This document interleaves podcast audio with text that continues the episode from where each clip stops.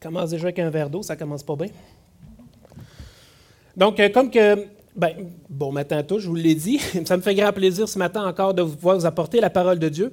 Et euh, comme Stéphane l'a mentionné, on m'a demandé de participer à cette euh, mini-série qu'on fait basée sur le livre Dieu et l'Évangile, qu'on a distribué à tous. Si vous n'en avez pas, je ne sais pas s'il nous reste des copies. On pourrait-tu. oui, bon, il nous reste encore des copies. Si jamais vous n'en avez pas un, vous pouvez aller vous en chercher un. Vous pourrez aller voir David. Donc, c'est une série qu'on a commencée au mois de septembre. Euh, au mois de septembre, c'est ça qui était basé sur le livre de l'Évangile. Donc, ce matin, on est à la quatrième, comme que Stéphane m'a coupé l'herbe sous le pied. Si vous vous souvenez bien, euh, le premier message nous traitait de qu'est-ce que l'Évangile. Le deuxième message, on a parlé de la gloire de Dieu en Jésus-Christ.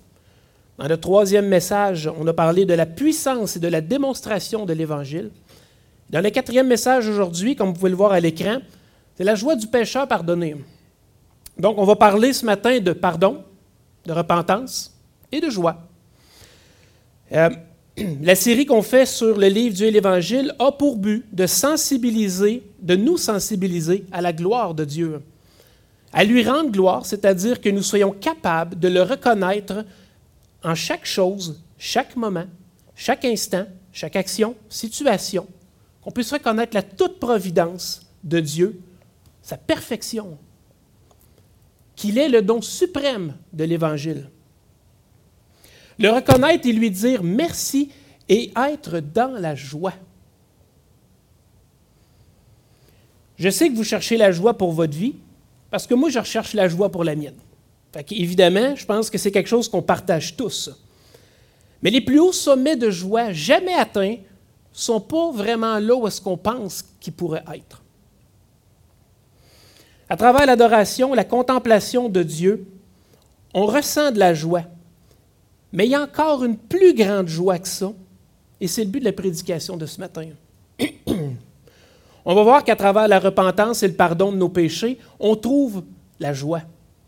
Pourtant, il n'y a rien à se réjouir de ce savoir pécheur. Puis je vais vous parler ce matin de cette joie constante qui parfois est dure à saisir d'être pardonné par le sacrifice de Jésus-Christ. Mais il y a encore plus que ça. On va parler d'une joie qui est tangible, satisfaisante, et qui peut être ressentie par chacun d'entre nous. On va, on va donc prendre la parole, on va ouvrir dans le psaume 32 pour comprendre quelle est cette joie que nous désirons tous. Et je ne dis pas que vous devriez désirer, que nous désirons tous. Allons-y avec la parole. De David, cantique. Heureux celui à qui la transgression est remise, à qui le péché est pardonné. Heureux l'homme à qui l'Éternel n'impute pas d'iniquité et dans l'esprit duquel il n'y a point de fraude. Tant que je me suis tu, mes os se consumaient. Je gémissais toute la journée. Car nuit et jour, ta main s'apesantissait sur moi. Ma vigueur n'était plus. Que sécheresse, sécheresse, comme celle de l'été. Je t'ai fait connaître mon péché. Je n'ai pas caché mon iniquité.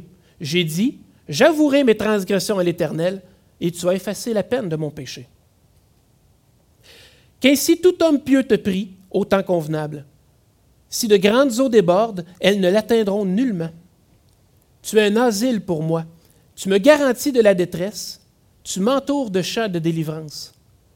Je t'instruirai et te montrerai la voie que tu dois suivre. Je te conseillerai j'aurai le regard sur toi. Ne soyez pas comme un cheval ou un mulet sans intelligence. On les bride avec un frein et un mort, dont on les part, afin qu'ils ne s'approchent point de toi. Beaucoup de douleurs sont la part du méchant, mais celui qui se confie en l'Éternel est environné de sa grâce. Juste, réjouissez-vous en l'Éternel et soyez dans l'allégresse. Poussez des cris de joie, vous tous qui êtes droits de cœur. Que Dieu bénisse sa parole ce matin. Donc le psaume 32, oups, excusez. Le psaume 32 fait partie d'un groupe de, sept psaumes appelés par l'Église ancienne comme étant les psaumes de pénitence. Et les psaumes de pénitence sont le psaume 6, le psaume 32, le psaume 38, le psaume 51, le psaume 101, 130 et le 130, euh, excusez, le 130 et le 143.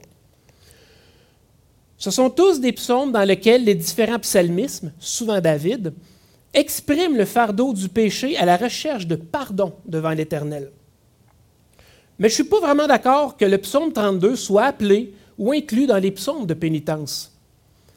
Comme que je l'ai lu dans un commentaire de M. Vernon McGee, le psaume 32 est un psaume d'instruction et non de confession.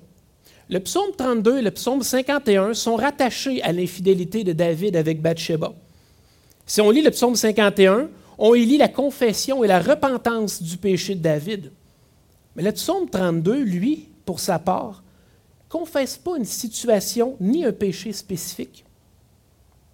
Mais sa lecture nous laisse comprendre qu'on peut l'appliquer à tout péché dans nos vies et c'est pour ça que moi aussi, je joins ma voix à celle de M. Vernon McGee pour dire que le psaume 32 est un psaume d'instruction. Il y en a parmi vous qui aiment les instructions claires dans la vie.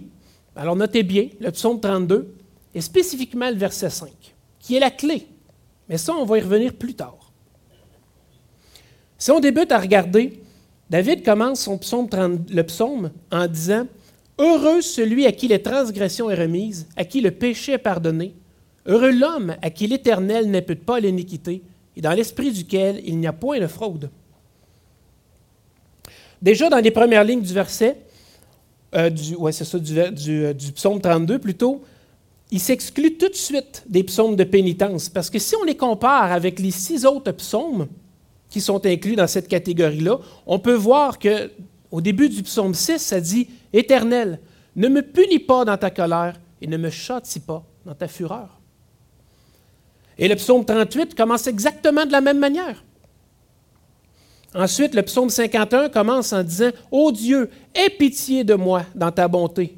Selon ta grande miséricorde, efface mes transgressions.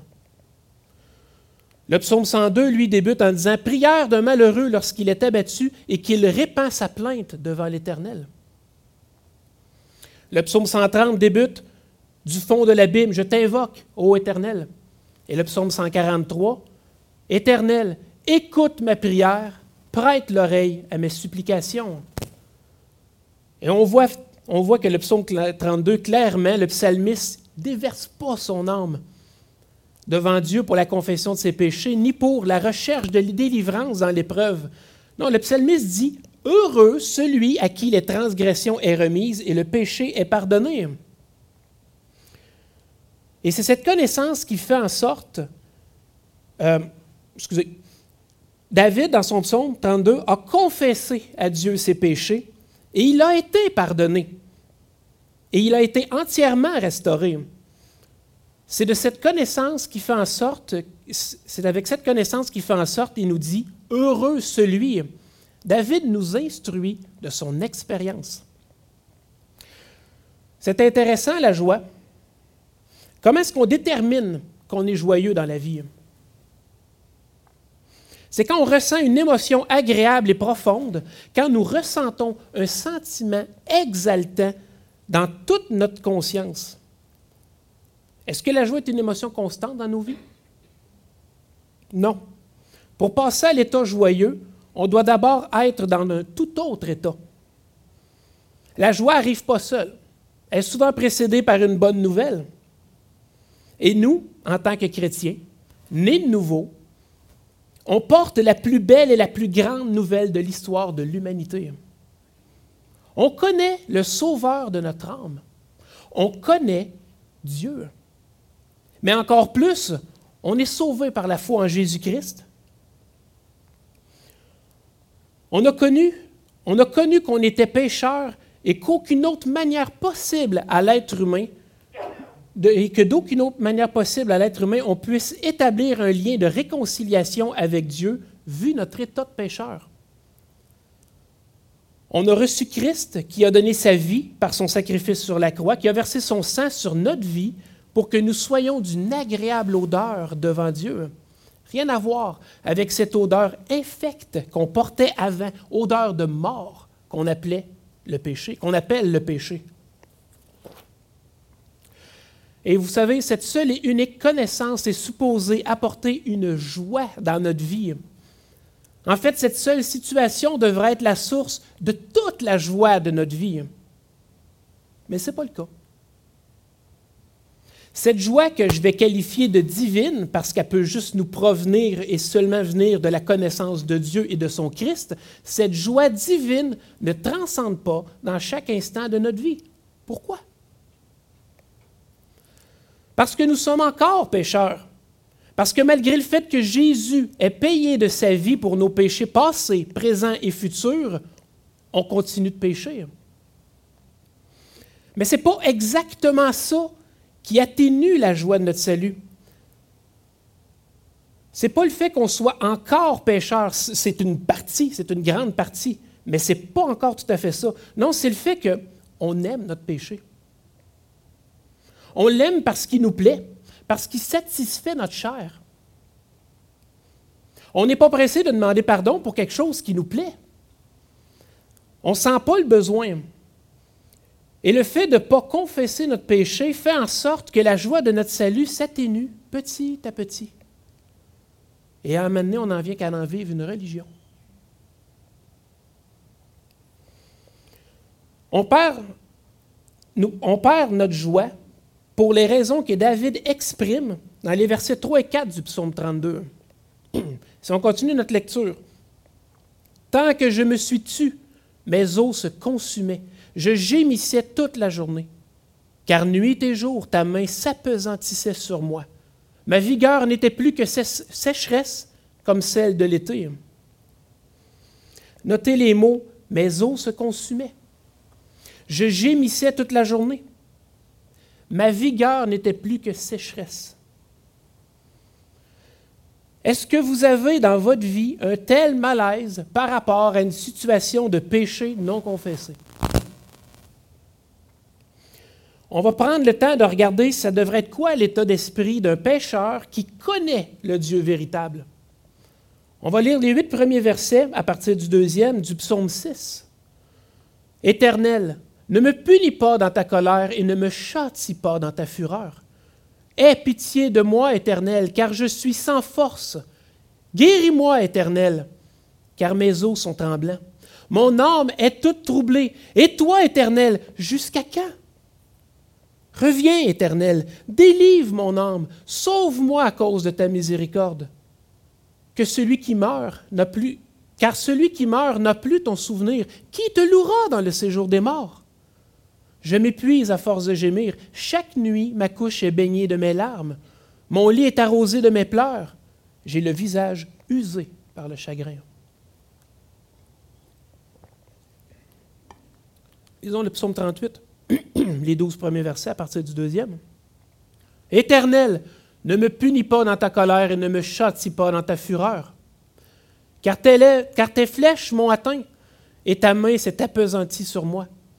Il n'y a rien de sain dans ma chair à cause de ta colère, il n'y a plus de vigueur dans mes os à cause de mon péché. Car mes iniquités s'élèvent au-dessus de ma tête comme un lourd fardeau, elles sont trop pesantes pour moi. Mes plaies sont infectes et purulentes par l'effet de ma folie. Je suis courbé, abattu au dernier point.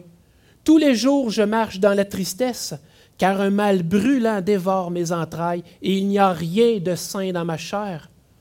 Je suis sans force, entièrement brisé. Le trouble de mon cœur m'arrache des gémissements. Seigneur, tous mes désirs sont devant toi, et mes soupirs ne te sont point cachés. Mon cœur est agité, ma force m'abandonne, et la lumière de mes yeux n'est plus même avec moi. Mes amis, mes connaissances s'éloignent de ma plaie, et mes proches se tiennent à l'écart. Si vous êtes un enfant de Dieu, racheté par le sang de Jésus-Christ, il vous arrive de pécher, et vous ne pouvez pas vous en tirer à bon compte.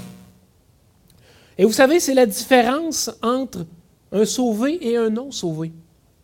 Si vous appartenez à marcher selon ce monde, vous pouvez vous en tirer temporairement avec votre péché, mais pas un enfant de Dieu.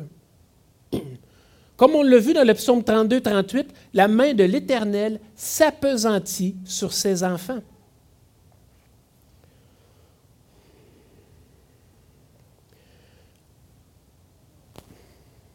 Le psaume 6 et le psaume 38 expriment bien les sentiments qui devraient nous habiter lorsqu'on pêche et ne confessons pas notre péché à Dieu. David était contrit par ses fautes. Puis il faut bien se comprendre. Hein. Si on confesse nos péchés, c'est normal qu'on ne sente pas la main de Dieu s'apesantir sur nous. Paul écrit dans 1 Corinthiens 11, versets 31 et 32, Si nous nous jugions nous-mêmes, nous ne serions pas jugés. Mais quand nous sommes jugés, nous sommes châtiés par le Seigneur afin que nous ne soyons pas condamnés avec le monde. Le chrétien est jugé aussi, mais pas au même sens que le non-croyant. les non-croyants sont condamnés, tandis que le croyant, lui, est puni pour susciter le repentir. Et c'est dans le cas de péchés secrets ou de péchés bien enracinés dans nos vies, non confessés, que nous commençons à ressentir la main de Dieu s'apesantir sur nous. Si vous êtes fidèle à confesser au Seigneur vos péchés, c'est bien, vous vous jugez vous-même. Mais si vous ne le faites pas, Dieu, dans sa justice, vous retire la joie de votre salut, ce qui laisse place à la tristesse. Rien ne se compare à la joie divine. Tout ce qui n'est pas cette joie, c'est triste. Une tristesse uniquement due à votre situation de péché non confessé et dans lequel on choisit de persévérer. Par notre chair, on est prisonnier du péché, mais Christ, par sa mort, est venu nous libérer. Mais notre péché est comme un boulet de prisonnier. On l'aime, notre boulet. Et même que des fois, on, le décore, juste pour pas qu'il y ait trop de l'air d'un boulet. Le boulet ne nous empêche pas d'avancer, c'est vrai. En revanche, il nous empêche de courir. Mais ce n'est pas grave que certains vont me dire, tant qu'on avance, ce n'est pas nécessaire de courir. Mais on a tous été appelés à courir dans le stade. 1 Corinthiens 9, 24. Quel honneur remporterons-nous à la fin de la course si on a marché tout au long? Hein? Belle participation, belle participation. Rien à voir avec le bon et fidèle serviteur. Entre dans le repos de ton maître. Mais attention, hein? Paul dit que le Seigneur nous châtie. Et cela peut aller jusqu'à la mort du croyant. Pas la mort spirituelle, la mort physique. Si par votre péché non confessé, vous portez atteinte à la gloire de Dieu, Dieu pourrait certainement trouver plus de gloire dans votre mort que de vous laisser vivant ici à ruiner son témoignage. Le péché peut amener la maladie, mais aussi la mort. À quel point est-ce qu'on prend au sérieux le combat du péché dans nos vies? Est-ce que ce que je vous dis ce matin vous trouble? Si oui, c'est normal. Moi, j'ai profondément réalisé mon insouciance à la droiture biblique dans ma vie. Je ne me sens pas si affligé que ça par mes péchés, puis je me suis rendu compte que je n'aimais pas ça pantoute. C'est un problème auquel je dois remédier. La lecture du psaume 6 et 38 nous donne l'attitude avec laquelle on devrait approcher chaque péché dans notre vie. S'ils ne sont pas de si grande importance pour nous, nos péchés, ils le sont pour Dieu. Nos péchés sont une offense devant Dieu, aussi mignons peuvent-ils être pour nous. Là, tirez-vous pas à terre tout de suite avec la sac et le cendre. On va continuer en regardant le verset 5 du psaume 32. Je t'ai fait connaître mon péché, je n'ai pas caché mon iniquité. J'ai dit, j'avouerai mes transgressions à l'Éternel, et tu as effacé la peine de mon péché. Pause. Je vais relire le verset 5, mais cette fois-ci, je vais garder la pause à la fin, le silence. Parce que c'est ça l'utilité en passant des pauses dans les psaumes, c'est de méditer ce qui vient d'être écrit. Tout comme quand Christ disait en vérité, en vérité, je vous le dis, oh, il faut porter attention à ce qu'il va dire, c'est important. La pause dans les psaumes nous dit considère ce que tu viens de lire. Donc relisons le psaume 5, euh, le verset 5. Je t'ai fait connaître mon péché. Je n'ai pas caché mon iniquité. J'ai dit, j'avouerai mes transgressions à l'Éternel, et tu as effacé la peine de mon péché.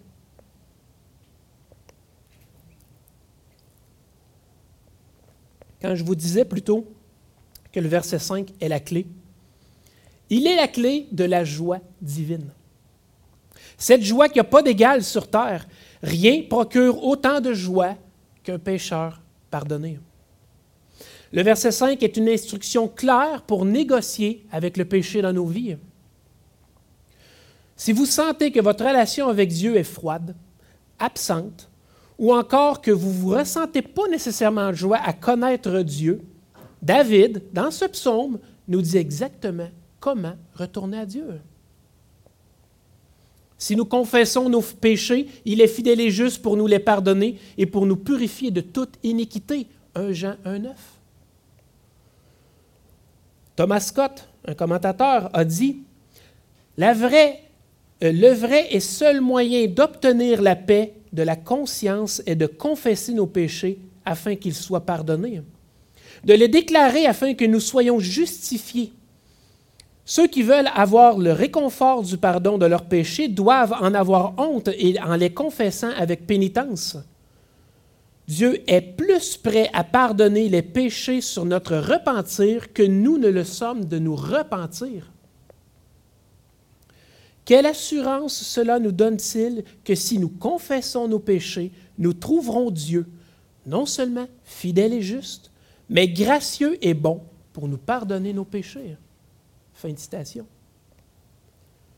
N'est-ce pas que c'est merveilleux? C'est si simple.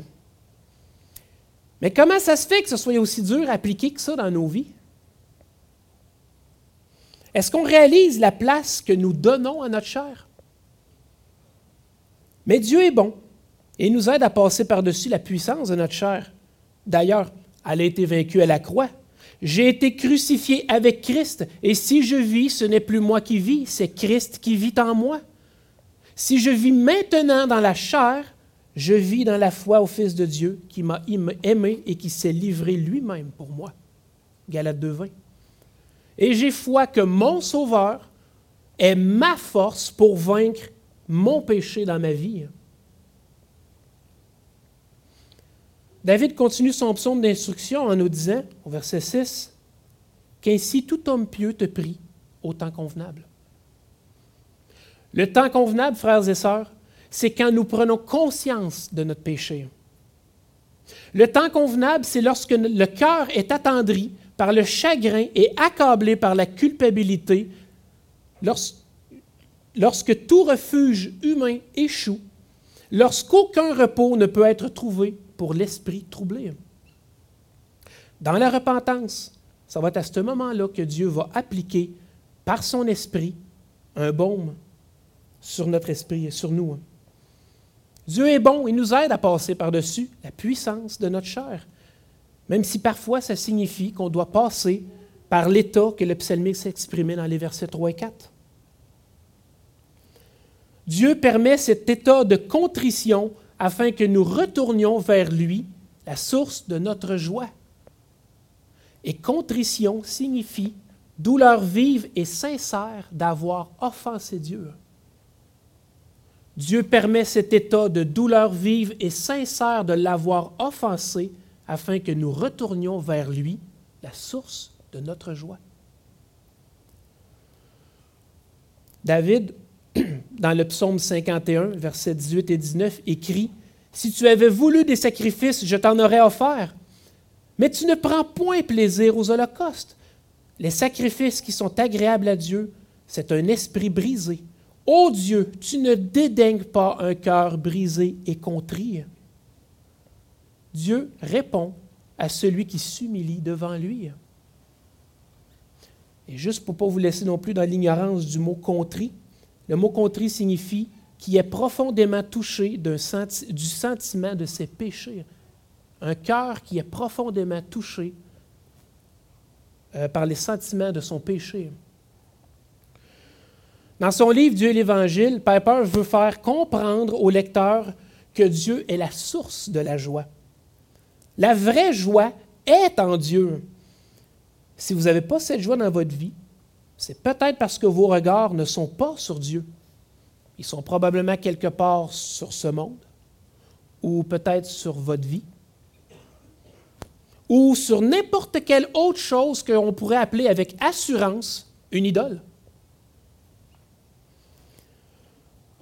Porter les regards sur Dieu, c'est difficile. Il nous est difficile de contempler et de se retrouver dans la présence du Dieu trois fois saint pour nous pécheurs. Mais le bonheur et la joie de le connaître et surtout d'être connu de Dieu. Oh! Quelle joie! On est connu de Dieu. Et cette joie-là, ces connaissances-là, si on continue à voir le psaume, à dérouler le psaume, ça ne vient pas tout seul. On a en plus des bonus qui viennent avec. Si on continue les versets 6, 6 euh, et 7, ou je crois que c'était juste 6. Non, 6 et 7. OK. Si de grandes eaux débordent, elles ne l'atteindront nullement. Tu es un asile pour moi. Tu me garantis de la détresse. Tu m'entoures de champs de délivrance. On a dans la deuxième partie du verset 6 une promesse de protection de la part de Dieu. Si de grandes eaux débordent, elles ne l'atteindront nullement. Ici, David utilise une image de salut. Il fait probablement référence au déluge. Noé était dans l'arche lorsque le déluge est arrivé, et ces grandes eaux débordantes qui ont détruit les autres l'ont simplement soulevé, lui et sa famille, parce qu'il était dans l'arche les eaux du jugement ne pouvaient pas l'atteindre, alors qu'elle détruisait tout ce qui avait souffle de vie dessous de lui.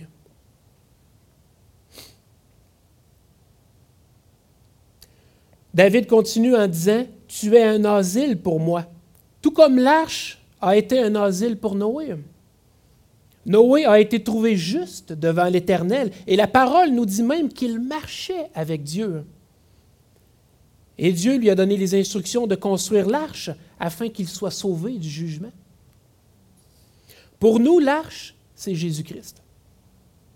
Celui par qui on a le pardon de nos péchés et par ce fait même, on n'ira pas au jugement.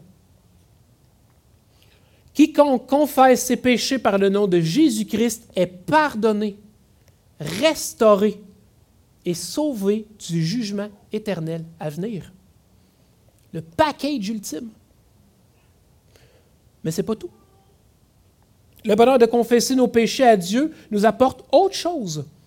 Dieu va aussi nous diriger avec des instructions claires pour notre vie. Et c'est ce que la suite du verset nous apprend. Je t'instruirai et te montrerai la voie que tu dois suivre. Je te conseillerai, j'aurai le regard sur toi. Ne soyez pas comme un cheval ou un mulet sans intelligence. On les bride avec un frein et un mort dont on les part afin qu'ils ne s'approchent point de toi.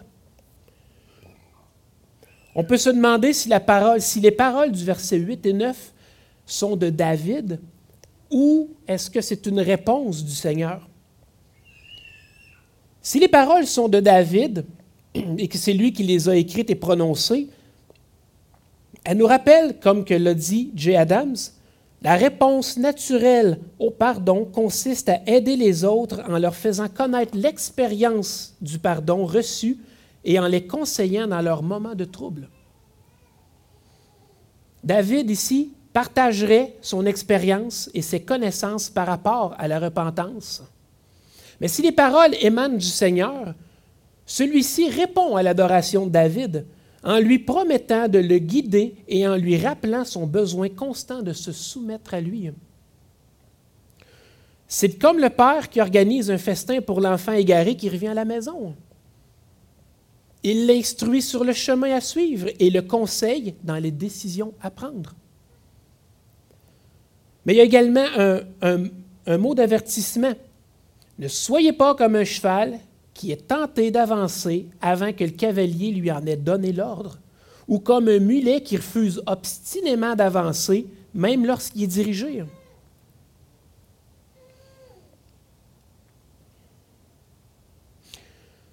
David lance un avertissement à ceux qui voudraient être rebelles. Après l'expérience douloureuse qu'il a faite, il invite les croyants à se laisser diriger par l'Éternel afin que ce dernier ne soit pas obligé de les ramener sur le chemin de l'obéissance par la pression douloureuse d'un mort entre les dents ou par des coups de bâton. Dieu désire que ses serviteurs choisissent de leur plein gré de marcher dans la droiture, dans le bon chemin, dans la repentance et dans la sanctification. Les deux animaux ici présents, le cheval et le mulet, ont besoin d'un frein ou d'un mort pour, que, pour les rendre soumis et obéissants. Si le croyant est sensible aux directives du Seigneur, il n'aura pas besoin de connaître les dures leçons de la vie pour le mettre au pas. Suivre les instructions de Dieu dans notre marche nous apporte aussi la sérénité profonde, euh, la sérénité fondée sur sa bienveillance. Le verset 10 nous dit, Beaucoup de douleurs sont la part du méchant, mais celui qui se confie en l'Éternel est environné de sa grâce. Après tout ce qu'on vient de dire ce matin, après tout ce que vous venez d'entendre, je pense que ce verset-là n'a pas nécessairement besoin d'explication. Beaucoup de douleurs pour le méchant, des douleurs qui vont aller malheureusement jusque dans l'éternité pour lui s'il ne se repent pas de ses voies. Mais celui qui se confie en l'Éternel est environné de sa grâce. Saisissez-vous les paroles de ce verset. Qu'est-ce que la grâce? C'est d'accorder à quelqu'un quelque chose sans que cela lui soit dû. C'est le pardon, une remise de dette, une remise de peine. C'est de permettre à l'homme d'accomplir la volonté de Dieu et de parvenir au salut. Celui qui se confie en l'Éternel reste environné de la grâce. Qu'est-ce qu'on attend pour se tenir auprès de Dieu? Puis je vous garantis, on n'est jamais trop proche. Je ne conçois pas que Dieu dise OK, OK, elle décolle un peu, c'est juste trop proche. Là. Pense pas que ça arrive. Ne soyez pas satisfait de votre position actuelle auprès de Dieu. De plus grandes joies vous attendent si vous vous rapprochez de lui et de sa présence. Verset 11. Juste, réjouissez-vous en l'Éternel et soyez dans l'allégresse. Poussez des cris de joie, vous tous qui êtes droits de cœur. Qui que vous soyez, où que vous soyez, si vous connaissez le Seigneur Jésus-Christ comme votre Sauveur, vous pouvez élever votre cœur dans une grande joie vers Dieu.